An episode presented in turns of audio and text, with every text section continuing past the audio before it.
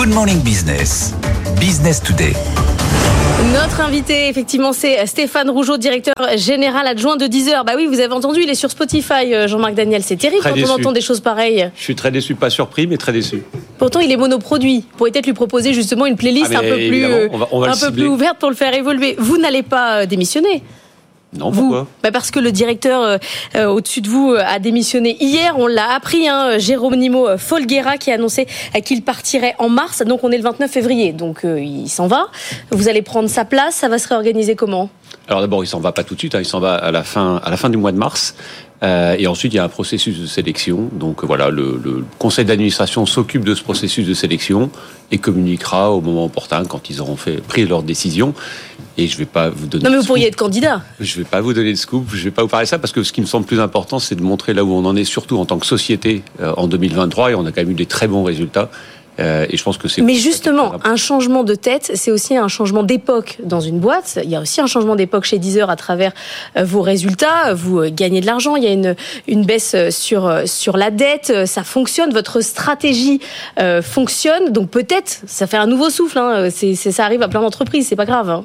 Oui, vous avez raison. D'ailleurs, on l'a bien vu cette semaine. Il y a eu d'autres dirigeants qui ont annoncé leur départ pour des raisons personnelles, puisqu'ils ont envie de faire autre chose. Donc voilà, et l'entreprise continue. Nous, notre feuille de route, elle est tracée. On est en train de la délivrer. Euh, les engagements qu'on avait pris en 2022, au moment où c'est introduit en bourse, ben, on voit bien qu'on est en train de les atteindre, devenir profitable en 2025. Là, vous avez vu, on a divisé par deux nos pertes en Ouais. 2023. On a annoncé que pour 2024, ben, on diviserait encore nos pertes par deux. Euh, et donc, on va se rapprocher du point d'équilibre et on l'atteindra en 2025. Et surtout, on fait ça tout en accélérant notre croissance. Et Croissance à deux chiffres, hein, plus ouais, 12% exactement. euh, en, en 2023. C'est votre stratégie euh, artiste-centrique et qui a, qui a fonctionné. C'est euh, l'international, c'est quoi précisément? Alors, c'est plusieurs choses. D'abord, c'est les partenariats, parce que les Ouais. partenariats, c'est une spécificité de Deezer. On a eu l'occasion Vous en avez beaucoup parler. et avec des acteurs très différents. Ça peut être Exactement. Sonos, ça peut être d'autres acteurs euh, d'autres d'autres qualités. C'est très variable. Oui, historiquement, on était plutôt dans la- avec des telcos qui nous distribuaient, hein, comme Orange ou Tim au Brésil. Et puis on s'est rendu compte que finalement, il y avait beaucoup d'industries et beaucoup de secteurs différents qui pouvaient avoir un intérêt à apporter la musique à leurs clients, à leurs abonnés, à leurs utilisateurs. Et c'est vrai dans le retail. hein. On a fait, euh, on a eu Fnac Darty pendant très longtemps et on continue à avoir Fnac comme partenaire. On a eu très récemment, il y a quelques mois, Mercado Libre, qui est le Amazon d'Amérique latine, hein, euh, l'entreprise numéro un du e-commerce en Amérique latine, qui dans son programme d'abonnement a intégré la musique, hein, comme Amazon Prime, et c'est la musique par 10 heures.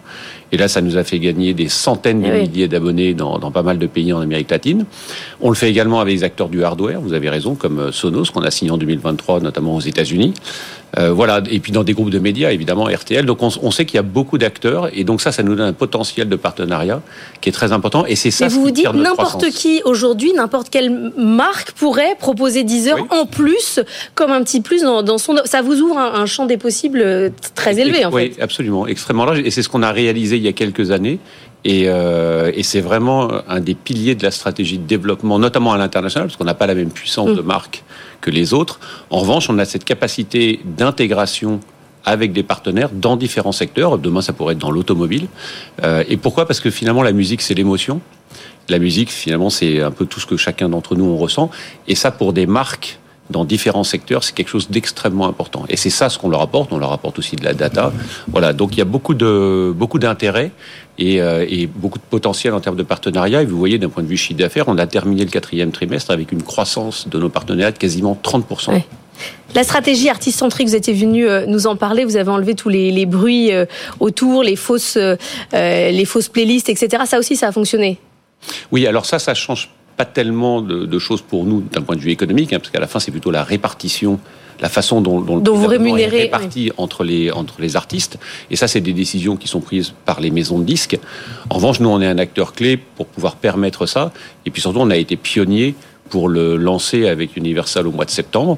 Donc, il y a aujourd'hui à peu près plus de 50% de nos streams sur la plateforme qui sont euh, maintenant dans ce modèle-là, et ça permet une meilleure rémunération des artistes, ou en tout cas une meilleure rémunération des artistes qui créent du contenu engageant, Et puis évidemment, moins de rémunération pour des contenus qui sont, comme on l'avait bruit. des bruits de tondeuse ou des, Juste du bruit. des bruits de machine à laver. Exactement. Est-ce que vous avez des nouvelles de la taxe streaming? Je rappelle que c'est une idée hein, qui a été lancée par euh, le gouvernement euh, pour financer le, le, Centre national de la musique. Est-ce que vous avez des nouvelles, des détails? Est-ce que Alors, on n'a pas de détails sur sa mise en œuvre, donc on est dans l'attente. Et puis voilà, en fonction des détails et de la façon dont ça se passera. Vous êtes toujours bah, contre On verra. Toujours contre. A priori, vous êtes on toujours, est toujours contre. profondément contre, et, et surtout, c'est évidemment une taxe qui est profondément injuste, et c'est incompréhensible que finalement la plateforme française soit la plus taxée proportionnellement par rapport aux autres, puisqu'évidemment, comme elle est que en France, elle va s'appliquer sur à peu près 60% de notre chiffre d'affaires. Là Ah oui. où pour un Apple et pour un Spotify, la France, ça représente 1% ou 2% de l'ensemble de leur chiffre d'affaires, voire moins. Donc pour eux, c'est minime. Pour nous, c'est beaucoup plus important. Donc c'est contre-productif. En plus, Ah bah sur, les acteurs pour une français. plateforme française et puis à un moment où on parle de souveraineté technologique, de souveraineté culturelle. Donc c'est ça qui est incompréhensible. Bon voilà, ensuite... euh, Il n'y a pas de calendrier, hein. Il n'y a pas de. Non, il n'y a pas de calendrier précis, donc voilà, on attend. Merci beaucoup d'avoir été avec nous, euh, Stéphane Rougeau, directeur général adjoint de 10 heures. On verra euh, pour la suite.